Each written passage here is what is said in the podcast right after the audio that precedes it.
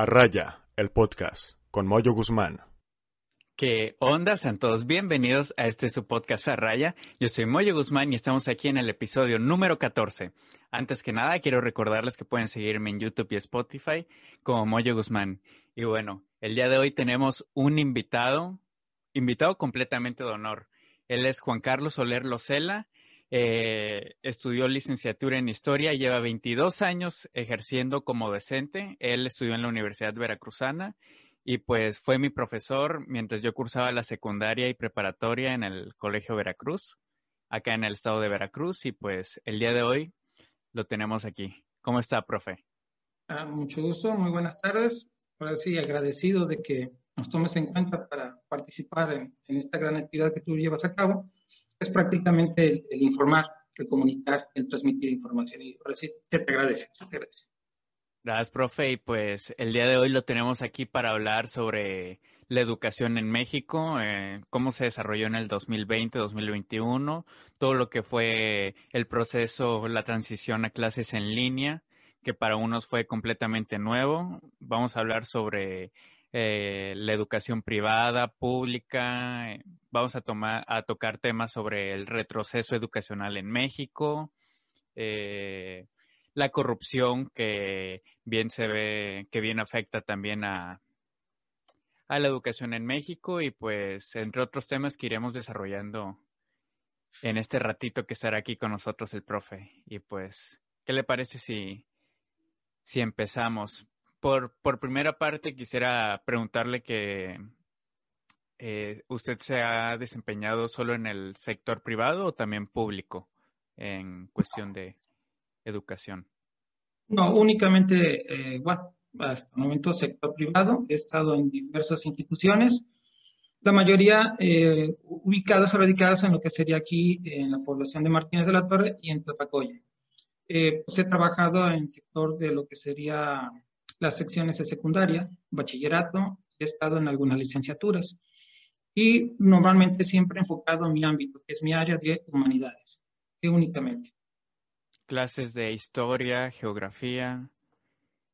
Normalmente, y ya tú lo sabes, enfocado a lo que es el ámbito de, historia, que es lo que yo estudié, el ámbito de geografía, aunado también a, asignaturas del área de humanidades, eh, ciencias sociales, antropología, sociología, y una materia que a mí me gustó porque yo la inicié en, la escuela de trabajo y que te tocó por a ti, que te impartiera, es la materia de estrategias de enseñanza-aprendizaje, que es una materia que, a mí me gustó mucho, sobre todo para el ámbito de la educación.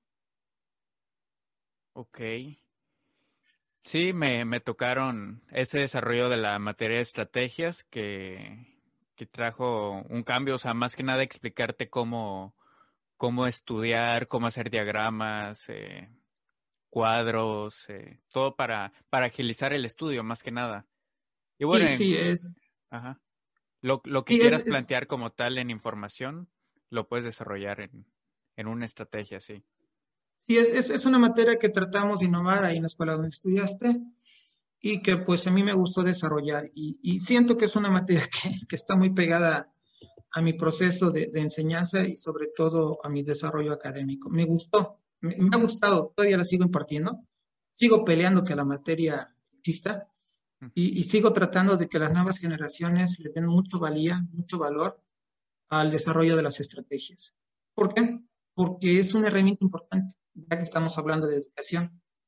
Eh, muchos, muchos estudiantes en ocasiones, pues vamos a hablar ya directamente en este ámbito, pues a veces adolecemos. Yo cuando estudié, pues, pues adolecí de, aprender correctamente a, a, ser un organizador gráfico o, o una estrategia.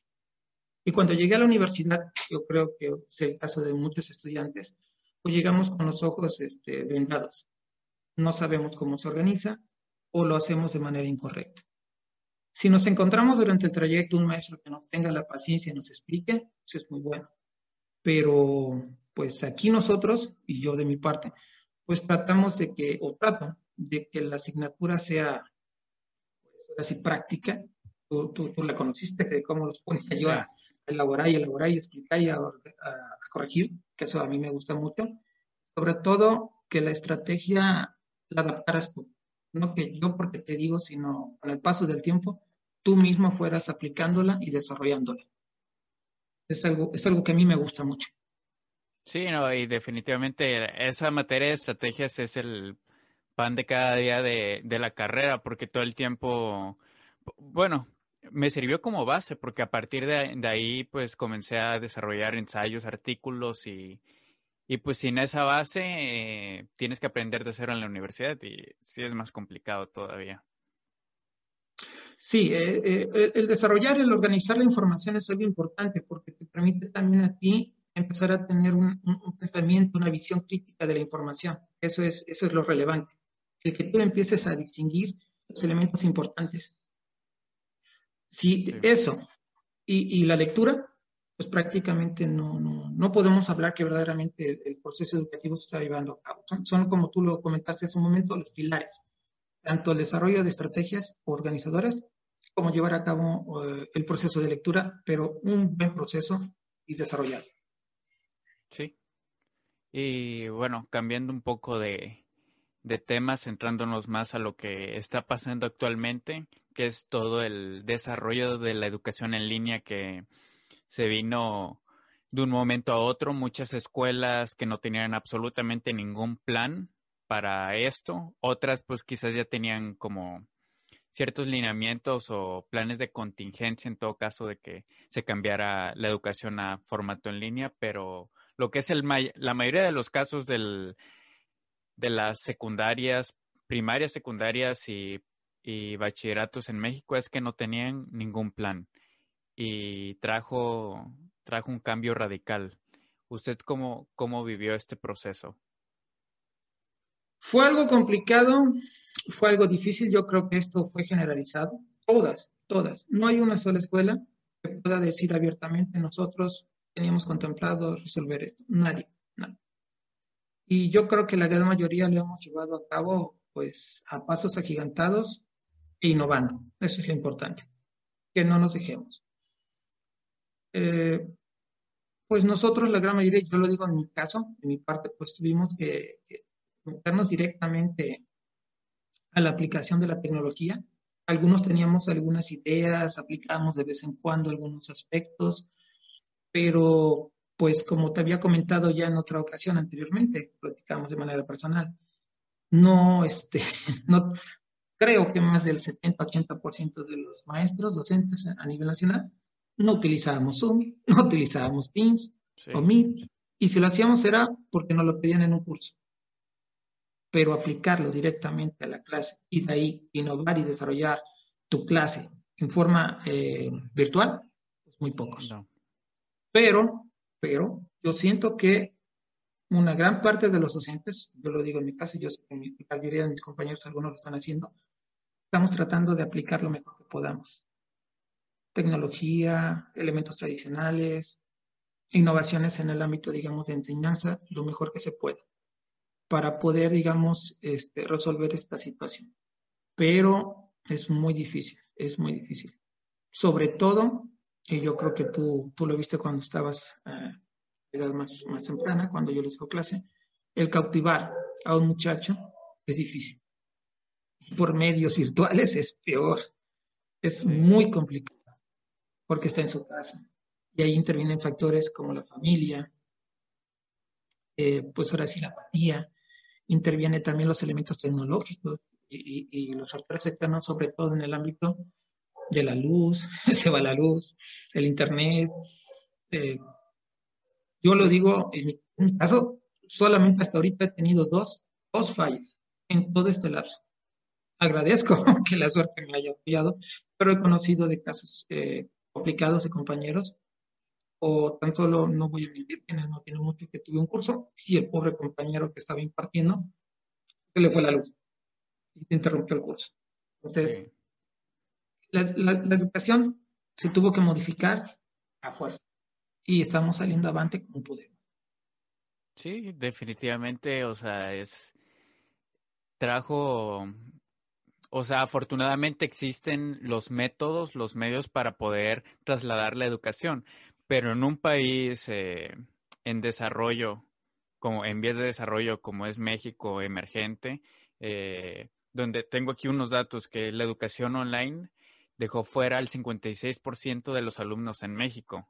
O sea, así, así de grande la, el rango y luego solo el 44% de los hogares cuenta con un equipo de cómputo, que estoy seguro que ese dato del 44% eh, habrá aumentado ahora con todo, con todo en línea. Sí, sí creo que muchos padres hicieron el esfuerzo por conseguir un celular, un, un dispositivo de, de computación para, para brindarles esta educación a sus hijos.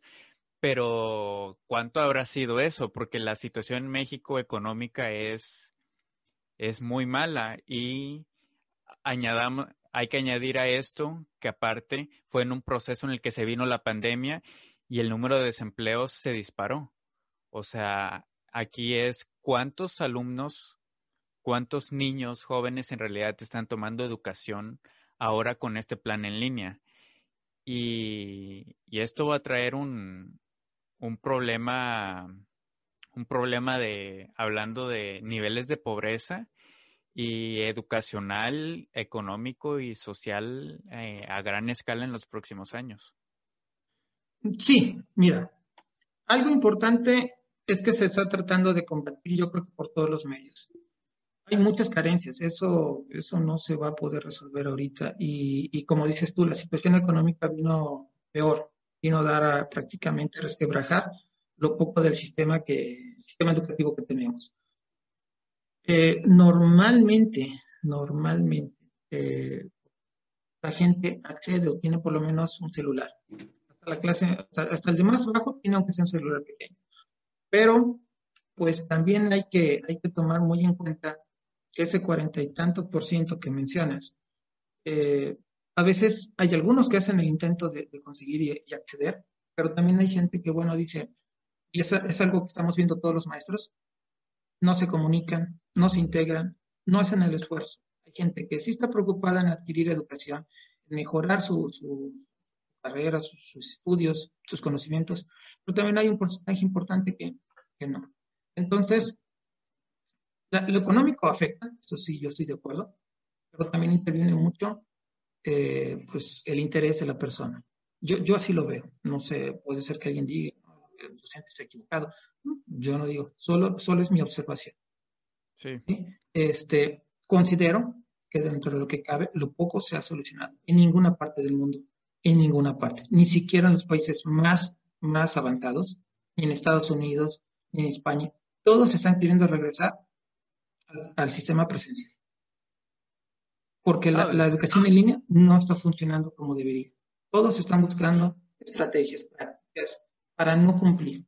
Y eso es algo que quizás la educación en línea no es mala. Es, un buen sistema, pero depende de la persona. Y yo creo que, que eso es lo más importante. Mientras un maestro esté presente, cumpla con sus horas, esté frente al grupo virtual, claro está, y, trate de explicar y hacer el esfuerzo de conseguir el material que sea necesario, ya sea en video, ya sea es utilizar hasta WhatsApp, utilizar este Classroom, que yo lo trato de hacer en todos los modos, la clase va a cumplir en parte. Pero si el alumno no entra, no accede y busca, pues no va a funcionar. Eh, eh, la educación virtual tienes esa problemática, ese pequeñito fallo, que no es culpa realmente ya ni del sistema ni del maestro. No, definitivamente. Pero bueno, aquí son, son dos cuestiones. Una es, claramente, hay personas que, que el sistema en línea les cayó mejor, que lo sintieron más a gusto, y están otros que de plano necesitan presencial porque porque es su forma de estudio, así ellos reciben mejor la información. Pero eso es un caso. Y otro caso muy distinto es a, pues sí, hay, hay unos que, padres que de plano ya no apoyan la educación de sus hijos por no hacer un esfuerzo más, claramente. Pero hay otra parte también que, que ahora sí que no tienen ni para adelante ni para atrás, están en un, en una situación económica eh, extremadamente baja en la cual no, no se puede avanzar. Y aquí tengo que en las áreas rurales eh, solo el 21% cuenta con equipo de cómputo. O sea, los que vienen en áreas rurales ni internet tienen muchas veces y, pues ni sistema, ni un celular un sistema de cómputo. Bueno, los celulares ya, ya se ha incrementado ese número alrededor del país, pero aún así eh, hay personas que de plano no tienen la oportunidad, pero sí influye mucho el, esfuerzo que hagan los padres también en, brindarles esa, esa, oportunidad de estudio, porque un, un dispositivo móvil ya muchas personas, eh, una gran mayoría ya tiene acceso y eso es una ventaja que también se puede tomar clases por ahí. Pero ¿en qué situaciones es el caso también? ¿En qué situaciones sí, toman las clases? Sí, yo creo que, que como, como bien explicas, la situación, digamos, de las zonas rurales pues es muy compleja, muy difícil. Eso, eso yo lo puede negar. Yo mismo he visto aquí algunos casos, vamos a decir, en Tlapacoya y demás, donde ciertos lugares o demás, zonas apartadas, eh, pues hay población que en ocasiones, como dices tú, no tiene acceso, no hay señal, puede tener su celular, pero no hay señal. O en otro caso, este, no tiene sistema o acceso directo a televisión, a una pantalla, por lo tanto tampoco puede tomar, vámonos a la otra línea, a lo que son las clases este, a través de las, de las señales establecidas por el gobierno. Es el, el, programa de Aprende en Casa. que yo Ah, sí, dime, Comente. No, comente, comente. Sí, yo he escuchado muchos comentarios negativos. Sí, tiene a lo mejor cosas muy, muy, muy negativas. Pero yo creo que volvemos a lo mismo de siempre. Hay que esperar. Yo creo que la primera etapa de aprendizaje sí fue muy desastrosa. Era muy repetitivo. Yo los últimos que he visto creo que parece ser que han, han modificado. Yo nunca lo implementé. La verdad, nunca lo implementé a mis alumnos. Yo les dije, yo les doy las clases y yo seguí igual. Pero mi caso es aparte, pero yo, yo he visto que las últimas sesiones hay maestros. Hasta donde yo tengo entendido, los que ahora imparten en ese nuevo programa aprenden ya son docentes. Claro, nunca va a ser igual que una presencial, pero volvemos a lo mismo. E, e, es, es dentro de lo que está la situación lo mejor. No se puede hacer otra cosa. E, es, es un programa accesible, a lo mejor demasiado práctico y sencillo, pero es lo mejor que, tenemos hasta la mano. Sí, es que ahí ya también, o sea, es el compromiso ahora sí que tengan los, los padres por, por educar a sus hijos y, ver que aunque sea ese método pueden ocupar. Pero pues sí es muy criticado, e incluso yo lo he criticado el, la educación por televisión porque este resulta muy poco efectiva por ese mismo propio compromiso que puedan llegar a tener los padres con, con sus hijos, porque una cosa es presencial, otra situación es en línea, que ya es complicada. Presencial es complicado, en línea es más. Ahora televisión.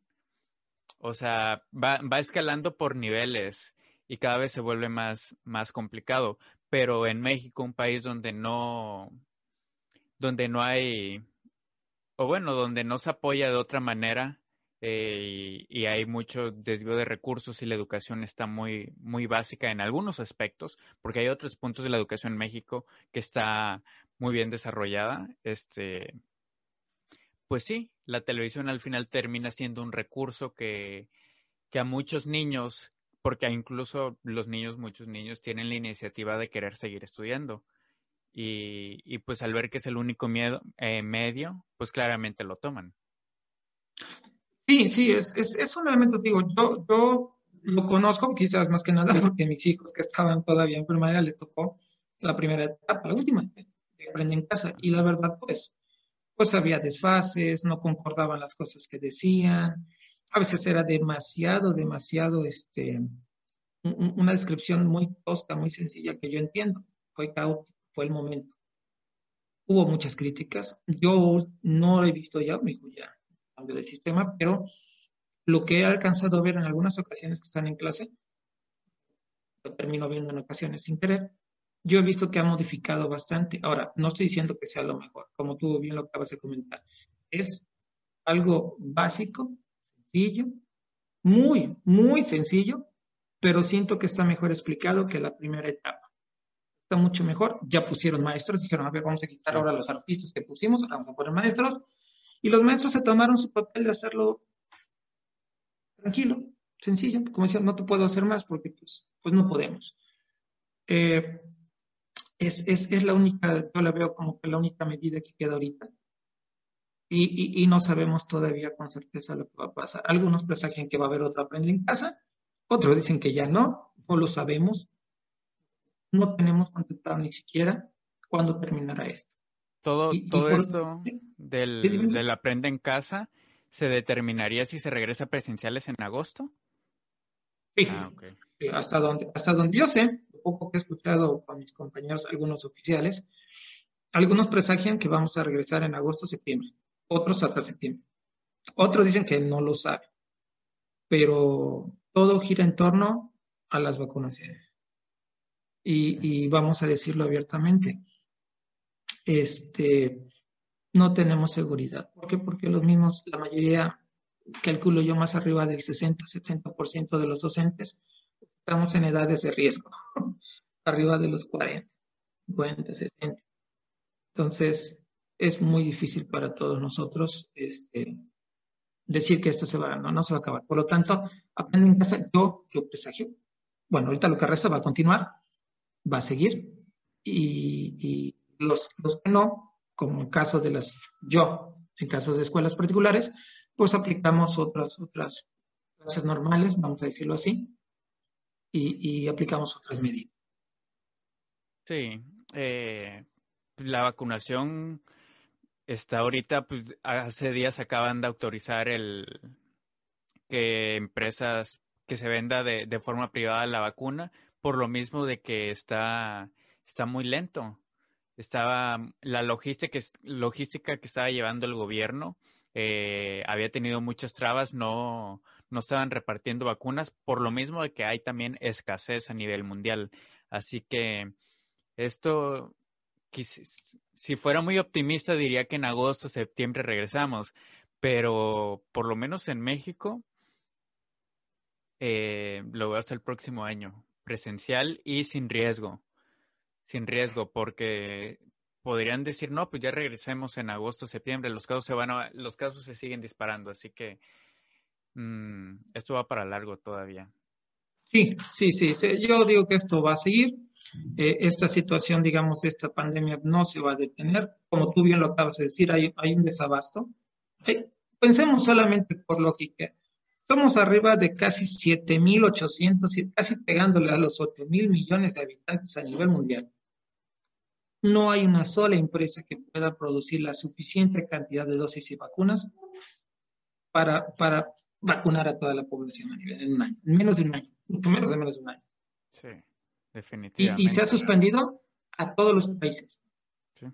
Todos. Entonces, de ahí el valor de la educación en línea. Yo digo, yo insisto, todo aquello que ayude a, la, implementación de la educación, aunque tenga defectos, pues hay que trabajarlo. No nos queda de otro.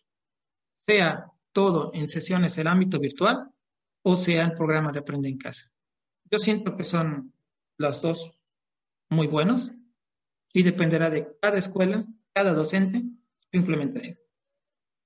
Hace, unos episodios atrás platicaba con, con otro compañero sobre la necesidad, bueno, el, la falta que van a hacer los profesionistas en 20, 30 años.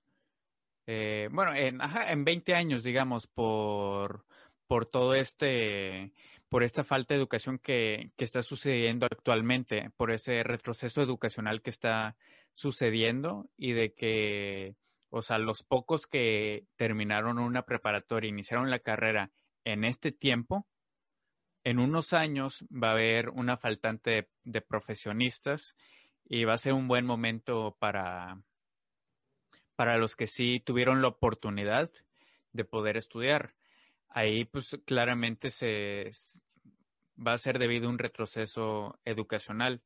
Esta es una perspectiva que él, que me dio también, claro. Pero usted qué, qué tan grande cree que llega a ser ese, ese retroceso con, con los años?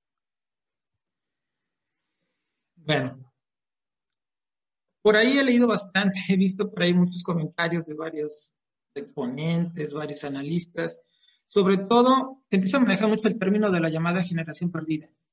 E, está, en boga ahorita. Ah, y se menciona bastante, sobre todo más en los medios de comunicación, que, que estas generaciones que, están en el ámbito educativo, pues no están adquiriendo las suficientes habilidades, no las están desarrollando, eh, y, y, que por lo tanto es prácticamente una serie de dos, tres, cuatro generaciones que vamos a sacar, vamos a decirlo así, que van a estar carentes de conocimientos suficientes. Yo considero, vuelvo a lo mismo, sí, puede ser, pero dependerá también no solo de que yo aplique un, programa o algo para eso, sino volvemos a lo mismo, yo creo dependerá de la persona. Si es una generación que no va a tener la suficiente capacidad porque no es lo mismo que yo le explique por medios virtuales a que yo esté ahí directamente en el salón recalcándole eso está incorrecto, hay que corregirlo, además, o que el mismo alumno se interese, porque sabemos que hay alumnos que a lo mejor en este instante digan medio virtual, no me interesa, está más, está más cómoda mi cama, a que esté en el, en el aula y se sienta a gusto, se sienta con el agrado de estar al lado del compañero, viendo al maestro, aunque lo esté regañando, pero adquiere eso. Eh, ustedes, contigo, fueron generaciones que, que encauzamos, que guiamos, que corregimos, que les dijimos esto, por esto, por esto, por esto. Y que, aunque a veces digan, los maestros son muy prácticos, demasiado cerrados, eh, porque me dicen que lo corrige, lo corrige. No. Es una manera de que entiendan de cómo lleva un proceso, de cómo corregir y llevar a cabo una serie de condiciones. Ahorita no es fácil, no es fácil, es muy complicado. Entonces, puedo estar de acuerdo que, que es una generación que no va a desarrollar ciertas ideas, conocimientos, prácticas, pero no le puedo llamar que es una generación perdida, a menos, que nos llevemos más tiempo encerrados. Entonces sí, porque se está creando una generación que de por sí ya era digitalizada, de por sí ya era tecnológica, y ahora con mayor razón se enfocan únicamente en eso. Suponiendo, Ah, tú lo conoces, tú lo sabes. A mí me gusta mucho que lean. Y yo siempre he peleado, a mí me gusta el libro. Ten, el libro, ten el físico, lee el libro. Sé que no te gusta, pero pasar el tiempo y a lo mejor le adquieres ese gusto. Pero ahorita, ¿cómo convenzo a mi alumno de que tome el libro? no lo puedo hacer. Es muy, muy, muy difícil. Entonces, vuelvo a repetir. Sí es una generación que ha perdido cosas, ha perdido ideas, ha perdido conocimientos, a lo mejor hasta pierde el interés por aprender, pero no es, para mí todavía no es una generación que ya, perdido esa No vas a ver, no, no, todavía no, pero, pero podemos ir hacia allá, eso sí. Sí, es que lo podemos ver así también. O sea, es un hecho que esta generación, las nuevas generaciones ya son completamente mediamente digitalizadas, o sea, ya todo lo llevan a, a, un punto en el que con una aplicación, con el celular, la computadora y así pero lo podemos ver como una parte en la que el ir a clases presenciales era un escape de estar todo el tiempo eh, en los medios digitales. Y ahora que tú tenías ese escape de lo digital a lo presencial, digámoslo así, en tus clases y que ahora tus clases sean también digitales, eso crea un choque también y, te crea eh, desconcentración en un punto. Sí, y sobre todo también la, la aprehensión de, formas, de modos, de hábitos, de gustos, de intereses que normalmente aprendes en la escuela, que aprendes en un salón. Vuelvo a repetir, este, yo los tengo en mi salón, pues vamos a hacer esto, vamos a hacer aquello, vamos a aprender esto, vamos a agarrar aquello, vámonos a un, a un, a un viaje y van a ver aquello. Todo eso sirve, ayuda, generan ustedes un bagaje cultural inmenso que, los forma como, personas, como individuos, y con infinidad de conocimientos vastos. Ahora no, ahora no podemos hacer lo mismo. ¿Puedes aprender? Sí, los vas a aprender, pero no va a ser igual. Ese, eso es lo que yo, yo considero. Sí, por lo menos nada más hablar de los viajes te forma experiencias, o sea, experiencias que se te quedan para toda la vida. A mí como alumno, fueron un viaje por año que se llegó a hacer y a veces había años en los que no se hacía, pero lo tienes marcado de por vida y es algo que recuerdas. siempre, pues sí, eh, o sea, es un contraste completamente muy grande y concuerdo en ese punto de que no podemos llamar la generación perdida aún a menos que continúe. Es que sí, sí concuerdo en ese punto. A menos que continúe, sí podríamos entrar en un punto en el que en el que entres en los alumnos, los jóvenes, eh, niños entren en una desmotivación completa de todo el, de todo lo educacional y de muchos aspectos de la vida también, sí. Exacto, exacto, exacto. Eh, algo que yo, yo, yo, a mí me gustaba mucho hacer y que yo sé que mis alumnos valoraban demasiado, ustedes, con ustedes lo llegué a realizar y con otros más de otras generaciones. Era un ejemplo, un altar. Un altar de muertos es algo para mí que me gustaba. Siempre lo hice con mucho gusto. Yo sé que mis alumnos estaban gustosos de hacerlo en dos, tres, cuatro días. Y no, no, no era el sentido como pudiera alguien decir, es que perdía clase. No. Era el sentido de sentir, de pertenecer a algo, de ver una tradición y posteriormente de repetirla en su casa o compartirla. Ahorita ya no se puede hacer eso. E, e, esa clase de emociones, esa clase de condiciones, de tradiciones, de conocimientos que adquirían, pues no lo podemos hacer. Y como bien dices tú, el muchacho se desmotiva, el muchacho dice, no, entro si quiero, si quiero no entro en mi clase.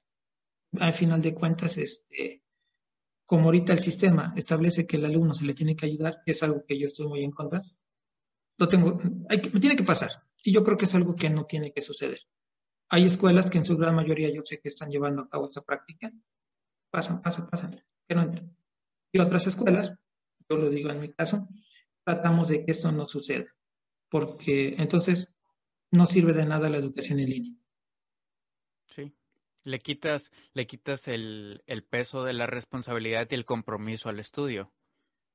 Y entonces ya, ya para qué, o sea, uno, uno como joven, pues pues ve la, la manera en la que se te haga más fácil.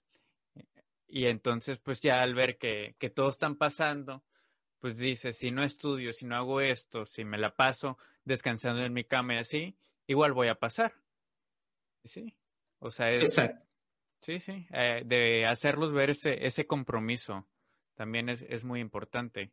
Y, y cambiando un poquito de, de tema, siguiendo en esta, en esta línea de, de la educación actual, tenemos el contraste que hay entre escuelas privadas y públicas en México, que es, es muy grande también. Y este y actualmente no sé cómo está funcionando en, en las escuelas públicas todo este sistema, pero me imagino que también se pasaron al sistema en línea, los que pudieron. Hay una gran desigualdad. Hay que hablarlo y hay que decirlo y no hay que tener miedo. La gran mayoría de los sistemas de escuelas particulares creo que estamos obligados a entrar a educación en línea y tenemos plataformas diversas. La gran mayoría creo que todos utilizamos Zoom, utilizamos Meet, utilizamos Teams, Classroom, todos, todos, todas las instituciones. Y esto ha hecho que pues prácticamente, este, digamos, tratemos de dar una, clase, llevar más o menos un horario tratar de seguir con ciertos planes, buscar implementar medidas. Yo sé, no se trata de atacar a, compañeros del sistema, conozco varios compañeros que trabajan en sistemas oficiales, pero no todas las escuelas. Si, te digo que el 30% de las, de las oficiales llevan este, plataformas, es mucho. La gran mayoría se adecuan solamente a educación en línea eh, el programa Aprende en Casa. Uno que otro maestro perdido, porque sí los hay muy valientes. Yo, yo reconozco, tan solo yo a mis hijos, hay uno o dos nada más que de verdad utilizan plataforma. Yo utilizo Zoom, yo utilizo Classroom y se les valora. Se les valora porque, porque pues es, es una, ellos podrían decir que me lavo las manos y me, se me defiende. Pero no, no, no, lo hacen, lo hacen y se valora, pero también hay un, un porcentaje importante, y eso no tengo por qué negarlo, de compañeros que no lo hacen. Compañeros que nada más mandan actividades, compañeros que ni siquiera mandan actividades y que pues se escudan bajo el pretexto de que pues la pandemia, que no pueden, y hay compañeros de planos ya muy atrasados, solamente utilizan un ejemplo de WhatsApp. Está bien, pero lo que tratamos, y yo creo que ese es el objetivo de la educación, es pues formar, educar. Yo sé que no somos superhombres ni héroes, pero tratar de hacer lo mejor que podamos. Y, yo entiendo esas desigualdades. Ahora, desigualdad económica no existe. Yo creo que me estoy metiendo a trámite, pero lo tengo que manejar. Muchos de los compañeros de las escuelas oficiales tienen plataformas, tienen sus buenas computadoras, tienen su buen material equipo. Muchos de las particulares no tenemos. Tenemos que conseguirlo como podamos y más sin embargo hacemos el esfuerzo. Entonces, yo siento que existe una gran desigualdad en cuanto a la implementación de la educación en línea, muy fuerte, muy fuerte, pero poco escucho que se valore el trabajo del maestro particular. Muy poco, casi nada. Sí, y, no tenía conocimiento de, o sea, bueno, más que nada de que sí, son, son dos caras, la desigualdad eh, educacional que existe, que, que se puede ver tanto en escuelas privadas como públicas, pero también está la desigualdad eh, económica y muchas veces eh, profesores de escuelas públicas tienen mejores salarios, mejores prestaciones que profesores de escuelas privadas y eso no significa que ya van a impartir mejor sus clases.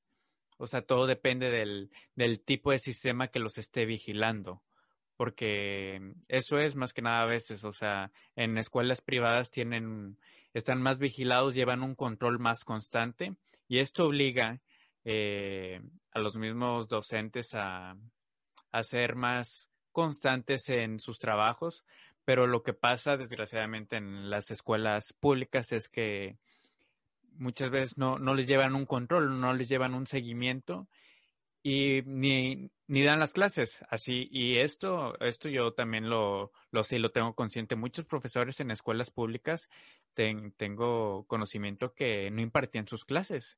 Los alumnos llegaban a esa clase y era una hora una hora más una hora libre. Esto también ha de pasar en privadas pero sí pienso que sucede con más frecuencia en el sector público por esa falta de control Sí, más que nada yo creo que depende, volvemos a lo que siempre he dicho, depende del individuo y la persona. Yo conozco compañeros de oficiales muy buenos, muy buenos, con capacidades, conocimientos y que, dicen yo me pongo la camiseta y voy a cambiarlo. Pero también conozco compañeros de, oficiales que bueno, trabajan porque trabajan, pero no, no, no, no, no desarrollan su trabajo como debería de ser, lo más correcto. Lo mismo va a suceder en algunos particulares, tampoco vamos a, a, a, taparnos los ojos, pero es más limitado. ¿Por qué? Tú lo acabas de decir. Hay formas de revisión y de control que existen y si un docente de una particular no trabaja, lo van a cobrar. es fácil. Hay un contrato. En cambio, en una oficial es más difícil, muy, muy complicado. Entonces, no se trata de atacarles, no se trata, yo tampoco voy a tratar de atacarlos, repito, hay maestros muy capaces, yo conozco algunos, repito, algunos que le dan a mi chico uno o dos, muy buenos. A veces hasta dices, bueno, ¿por qué no faltan ya clases? Pero eh, eh, eso indica que el maestro dice, soy maestro, les quito mi salario y enseño. Pero otros que nunca los ves, nunca ves. Entonces, eh, es una, como dices tú, una desigualdad en el ámbito, por decir, de la enseñanza muy, muy, muy raro, muy, muy extraño pero es el México, es, mi México. No, estoy diciendo nada nuevo, siempre ha sucedido así y, siempre va a seguir sucediendo. Hay formas de control más fuertes, eso sí hay que decirlo. Yo conozco personas que supervisan y vienen y regañan y llaman la atención y a veces hacen cambios y, son buenos y no necesariamente tiene que ser una persona muy joven o muy grande. Depende de la persona y sus ideales. Yo tengo años, años siempre que tengo un, como supervisor, le llaman jefe de enseñanza, y le tengo mucho respeto. Pero él siempre ha sido muy práctico, muy honesto, y llega y dice, tú trabajas, tú no trabajas, tú haces esto, tú no lo haces. Y entonces, eso te motiva, porque aunque es de oficial, reconoce tu trabajo, lo valora. Entonces, él, valora no por, el sistema en el que estés. Dice, tu particular es bueno, tu oficial es bueno, y eso es lo que debes de contar. En cuanto a lo que mencionas de salarios, pues sí, sí hay una gran desigualdad, muchísima, muchísima, pero son condiciones. Yo creo que algunos lo han logrado por mérito, hay compañeros oficiales que han hecho muy bien su trabajo, hay compañeros que, bueno, han llegado, qué bueno, pero, pero sí, las particulares somos un caso, eh, sus salarios, pues, digamos, son accesibles, pero hasta ahí lo voy a dejar. Sí. Ah, y también varía de particulares a particulares, como todo, y de sectores públicos a públicos también. Hay, hay una gran brecha y eso a lo largo de, varios análisis que he hecho en varios sectores, varias profesiones, eh, hay brechas económicas en todo. En México hay una, una gran diferencia de salarios eh, por, por estados, para empezar, por estados, por profesiones, eh, por tipo de conocimientos, o sea, en todo hay una gran variedad y es un problema, porque al final eso es un problema, o sea, falta, falta mucho ese, ese control que se le da, tanto por parte del gobierno como de las empresas. Sí, sí, este, sí hay una gran desigualdad en todo el aspecto de los salarios en México. No es algo nuevo, no hay, como, como tipo de plática no hay más que agregar. Lo, lo que ahí se necesita es eh, soluciones, soluciones económicas, soluciones, planes para, para arreglar esta situación. Pero bueno, es un tema completamente distinto a este. En lo que ahorita me quiero centrar es en, en cómo, o bueno, si la corrupción es un freno al crecimiento educacional en México, o en qué maneras, o si le ha tocado ver que la corrupción, eh, eh, pues sí, fomente un crecimiento educacional. La corrupción en ningún lado fomenta el desarrollo educativo, al contrario, provoca más problemas, pero desgraciadamente se presenta pues en todos los ámbitos en nuestro país. Siempre desde que he comenzado a trabajar se ha dicho que se quiere combatir la corrupción, en algunos casos se hace, en otros simplemente se voltea hacia otro lado. Y es algo que ha sido constante, constante eh, en nuestra historia. Sobornos, pues me imagino yo que, todos sabemos que presentan, no debería de presentarse, al contrario, depende, vuelvo otra vez, sigo insistiendo en eso, depende de la persona, depende del individuo. Historias, pues yo creo que todos hemos escuchado historias de que esto, que esto pasó. Pero también hay que tener el otro ámbito, el otro punto. La gente en ocasiones puede decir que sí pasó y demostrarlo y en otros casos solamente inventar. Y hay que tener mucho cuidado. Sobre todo hubo un periodo muy fuerte en estos años que pasaron en el que el maestro se le defendió, se le atacó, se le criticó, se le presionó mucho. Y se hablaba mucho de los sobornos, hablaba mucho de la corrupción. Insisto, está presente, pero sí se utilizó en demasía para atacar la figura del docente. Si yo valorara cómo se me reconoce ahora, cómo se me reconocía hace 15 o 20 años, hay un abismo, un abismo. Y ahora se ataca mucho al docente, sobre todo eh, por, ese, por ese concepto. El maestro es corrupto, el maestro hace esto. Y, y, siento que la figura del docente ha sido muy, muy atacada, muy cuestionada muy desprestigiada y sobre todo con ese, con ese concepto del soborno. Entonces, insisto, no, no es que no sea cierto, pero no como, no como el mito ya que se nos ha hecho eh, crecer en demasía. Y, y, y, yo, insisto, sí, quizás he escuchado, he escuchado, he escuchado casos. Yo lo he criticado. Creo que tú te acuerdas que siempre dije esto acá. ¿Por qué? Porque aquel, compañero docente que en algún momento hizo esta acción y que no es la adecuada, todos lo van a saber, todos lo van a criticar. todos van a decir, mira, ese fue. Eh, pero pues ahora sí, este, el docente eh, tiene que mantener esa figura, porque creo que son los más, los más juzgados, los docentes, yo creo que de, muchas profesiones. Mm, creo que estamos a la par de, cómo se juzga a un, a un, doctor, a un policía, que todos los critican, pero todos lo necesitan. Entonces, este, somos un grupo que somos muy necesarios, somos los que formamos a estudiantes, a ciudadanos, a individuos, pero somos muy, muy, muy, muy señalados inmediatamente y criticados por todo. Entonces, repito, el soborno existe, pero pues depende de la educación de cada individuo, de cada persona, de cada docente, el no caer en esa acción. El, para mí no es lo adecuado. Sí.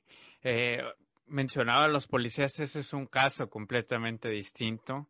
Eh, son unas situaciones más extremas, más duras, pero, pero sí, se ha desprestigiado el, el docente y siento que ha sido también culpa del mismo gobierno de quitarle esa importancia a la docencia, porque, y es importante hablar también de ámbitos internacionales, la importancia que se le da a un docente en Japón, por ejemplo, es, es de las importantes más grandes, o sea, tienen, son muy reconocidos, tienen la importancia de lo que es un médico, un doctor, o sea, tienen, tienen un puesto más elevado y, también su situación económica es muchísimo mejor, pero, pero se le ha quitado esa relevancia al docente aquí en México a, a verlo como, como menos importante.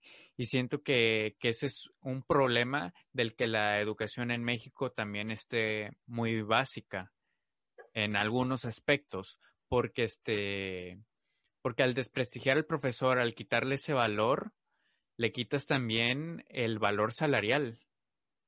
Sobre todo. Ahí, ahí es donde más le afecta y al quitarle el valor salarial también implica en quitarle ese compromiso.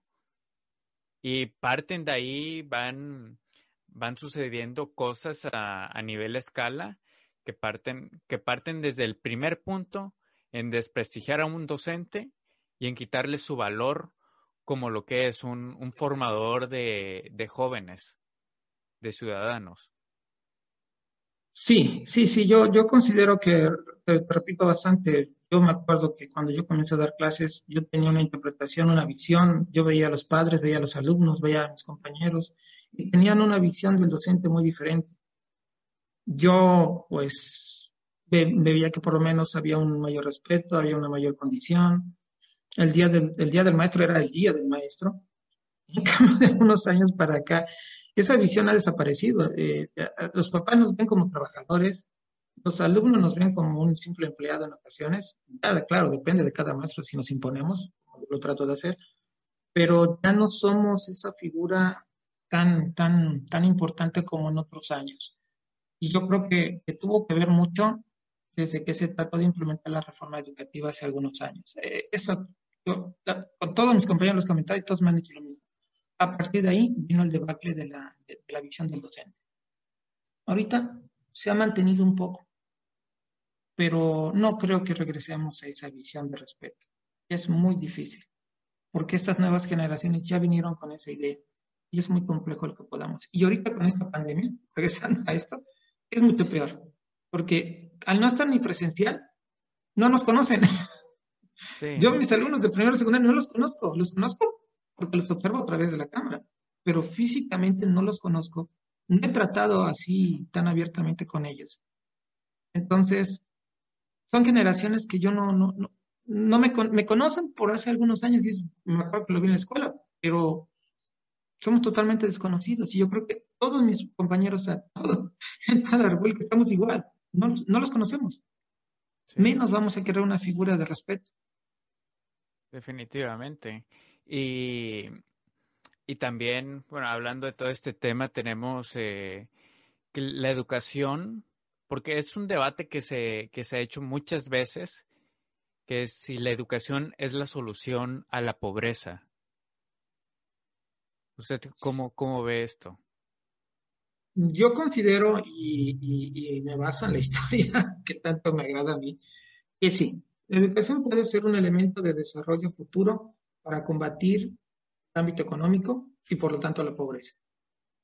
Si tú fomentas un buen sistema educativo, pero tienes un plan a futuro, un plan de qué quieres llegar a cabo, cómo lo vas a desarrollar, qué sector quieres desarrollar, es, es, es básico no vamos a decir que nuestro sistema educativo es malo, al contrario, tiene cosas muy positivas. Yo siempre lo he dicho, puedo criticar algún partido, pero tengo que reconocer los logros y las cosas como se los dije a ustedes, de aquello que hizo bien. Y, este sistema educativo, aunque tenga errores, fallos, elementos a veces hasta de corrupción y todo lo que, todo lo que podamos nombrar, es un sistema que es estable. Es un sistema que te permite, digamos, tener acceso, casi a nivel mundial muy raro, acceso a libros de texto gratuitos, es un sistema que no te dice puedes o no puedes entrar, al contrario, tienes que entrar. La Constitución lo establece. Todos tenemos derecho a la educación. Eh, es, un sistema bueno. ¿Que tiene fallos? Sí. ¿Que hay que corregirlos? Cuesta mucho trabajo. Y estoy seguro y te lo reconozco, que casi ningún gobierno lo va a lograr nada más en, momento, en un año o dos. Nunca. Este es un proceso.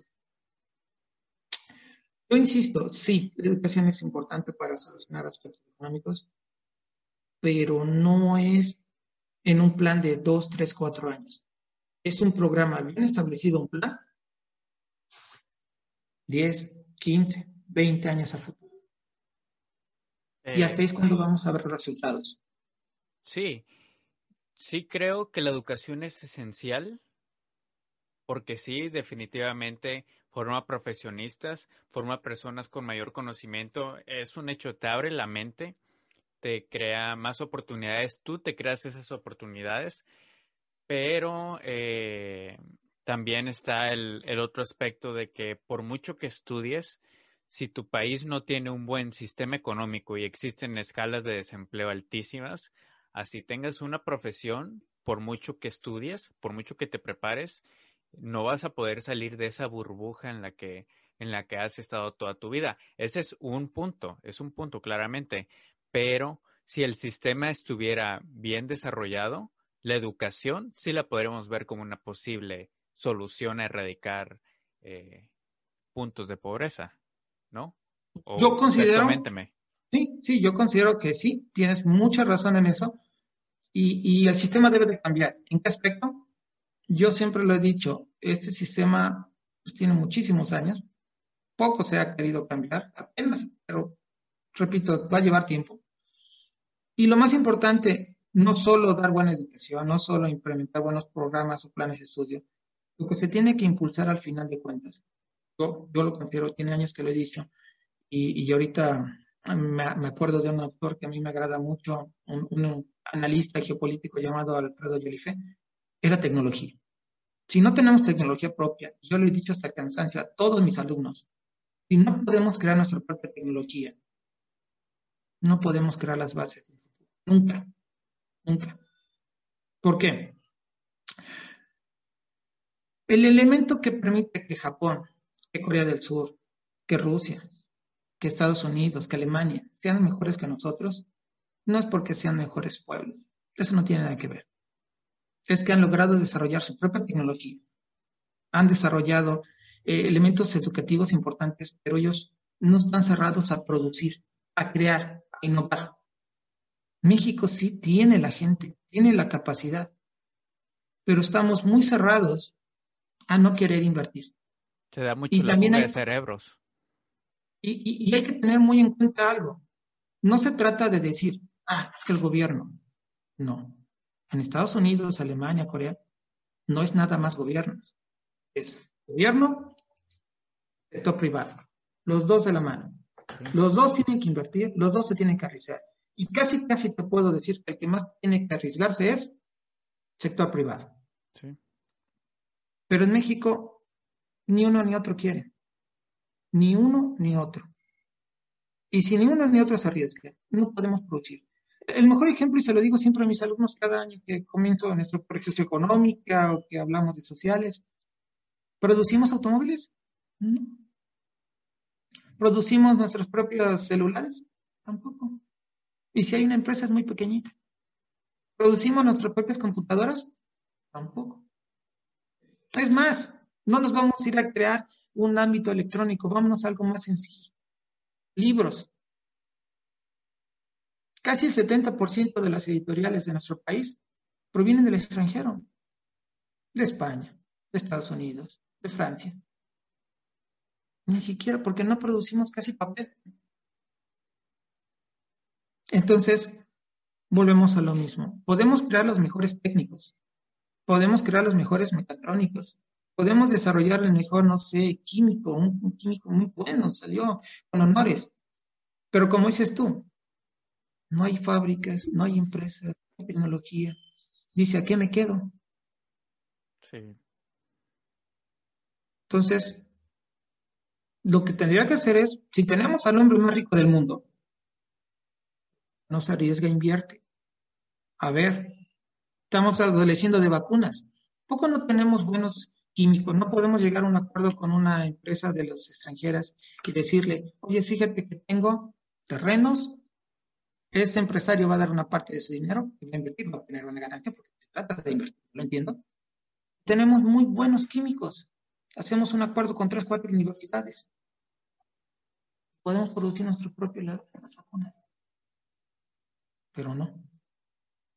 Entonces, la educación nos puede sacar adelante. Yo, yo confío en que va a salir, que, eso se puede lograr, pero mientras no haya una fuerte participación e inversión del sector privado y del Estado, y no produzcamos nuestra propia tecnología, por muy bonito que sea un plan a futuro, nunca va a servir.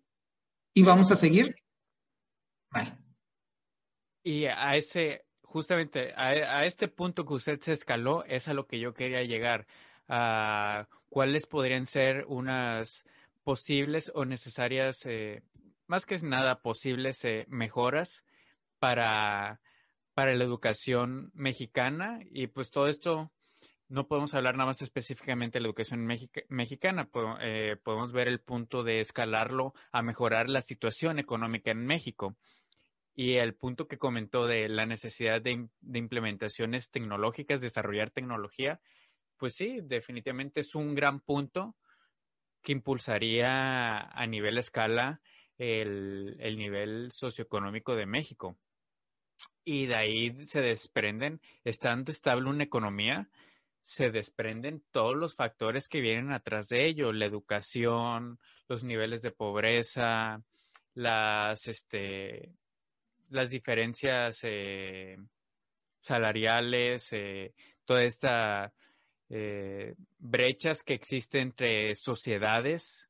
O sea, muchas cosas se desprenden de, de este punto. Y sí, concuerdo, concuerdo con que el desarrollo de tecnologías es de lo, es algo que, que podría ayudar a nivel escala. Sí, mira, ¿Qué considero yo que pudiera hacerse? Pues son lógicos, son, son propuestas, son ideas. Yo sé que algunas pueden decir, eh, eh, alguien diga, está exagerado, eso no es cierto, no va a lograr. Como todo, son propuestas, son ideas que yo, yo considero. Y, y lo, una primera, lo acabamos de decir hace un momento, el impulso de la tecnología, o sea, que se impulse, que se promueva. Yo soy eh, prácticamente humanista, pues eso es lo que estudié, eso es lo que a mí me agrada, pero tampoco estoy cerrado a que estudien o que, el muchacho que le agrade diga, no, pues, vamos a desarrollar, este, yo quiero estudiar ingeniería, porque ese es el objetivo, que se desarrollen, digamos, capacidades, profesiones, grupos, para crear un cuadro de profesionistas a futuro, que si hay los, los momentos, las situaciones, el contexto, las condiciones para desarrollar la tecnología propia, lo logremos. Y yo sé que sí lo podemos hacer. Hemos tenido a través de la historia, de verdad, eh, este, muy buenos académicos y hemos tenido muy buenos ingenieros, excelentes, excelentes, pero que ni la gente los conoce, porque a final de cuentas sus pocos inventos o condiciones no son conocidas o fueron a caer a manos de otros. Y, yo creo que ese, es uno de los puntos importantes. Otro, que siempre he peleado, siempre he peleado, lo dicho siempre estoy cansado a todos, a todos mis alumnos, la lectura. La lectura es importantísima. El impulso de la lectura es para mí lo, básico. Yo lo aprendí. Yo no leía mucho. Tuve un muy buen maestro en, secundaria. Y ese maestro a mí me, me, marcó y me dijo, leer, hay que leer. Y con él aprendí. Y de ahí en adelante me solté. Y, y, yo siempre he peleado eso con mis alumnos. Lean. La base de todo el conocimiento, de toda la educación, es la lectura.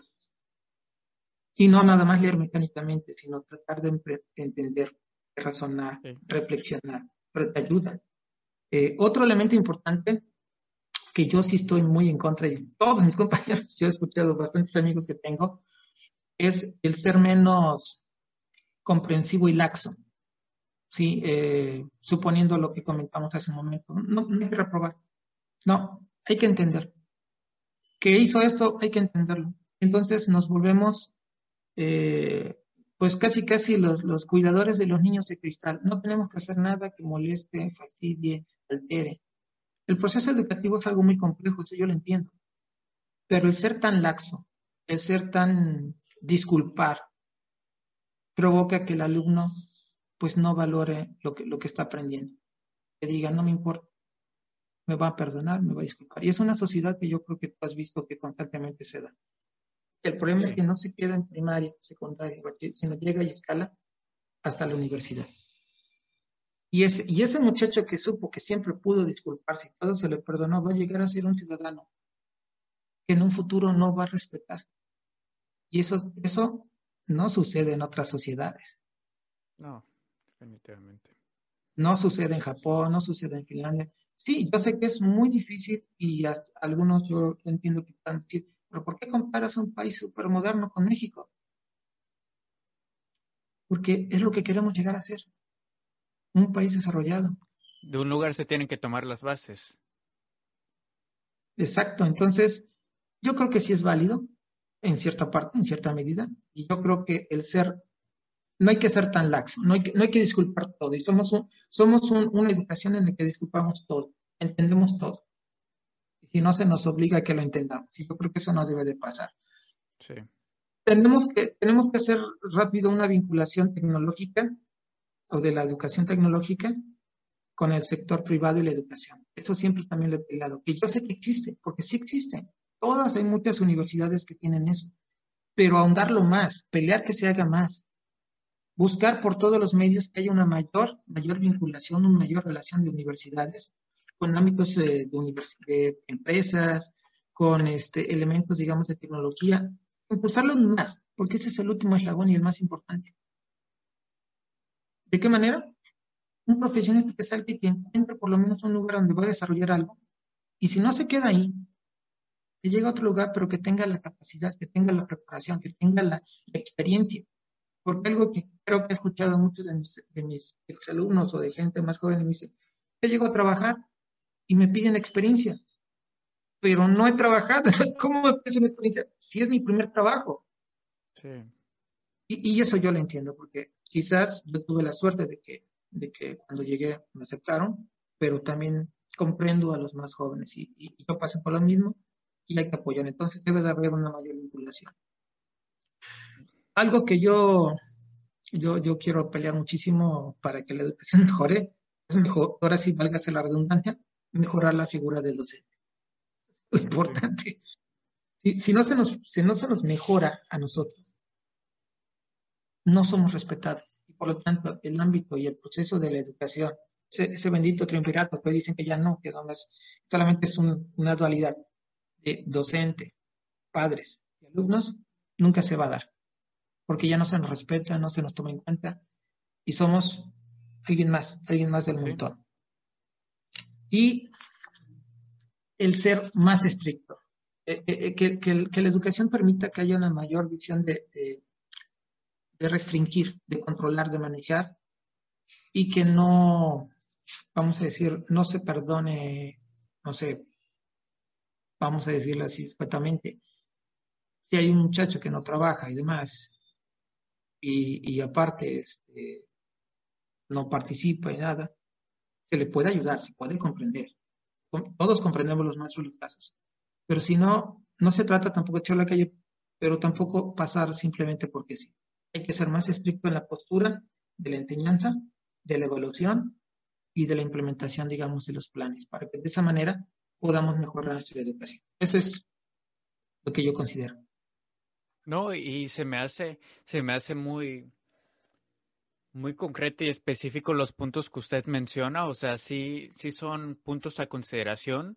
Y yo, yo me quedo con, con de esos dos, de, de estos cuatro o cinco puntos que mencionó, los más relevantes que, que, pienso yo es este, la implementación de desarrollo de tecnología, definitivamente, y eso aplica para muchos ámbitos, nada más para el educacional, como lo dije, el económico también, el social, y el de eh, darles importancia al docente.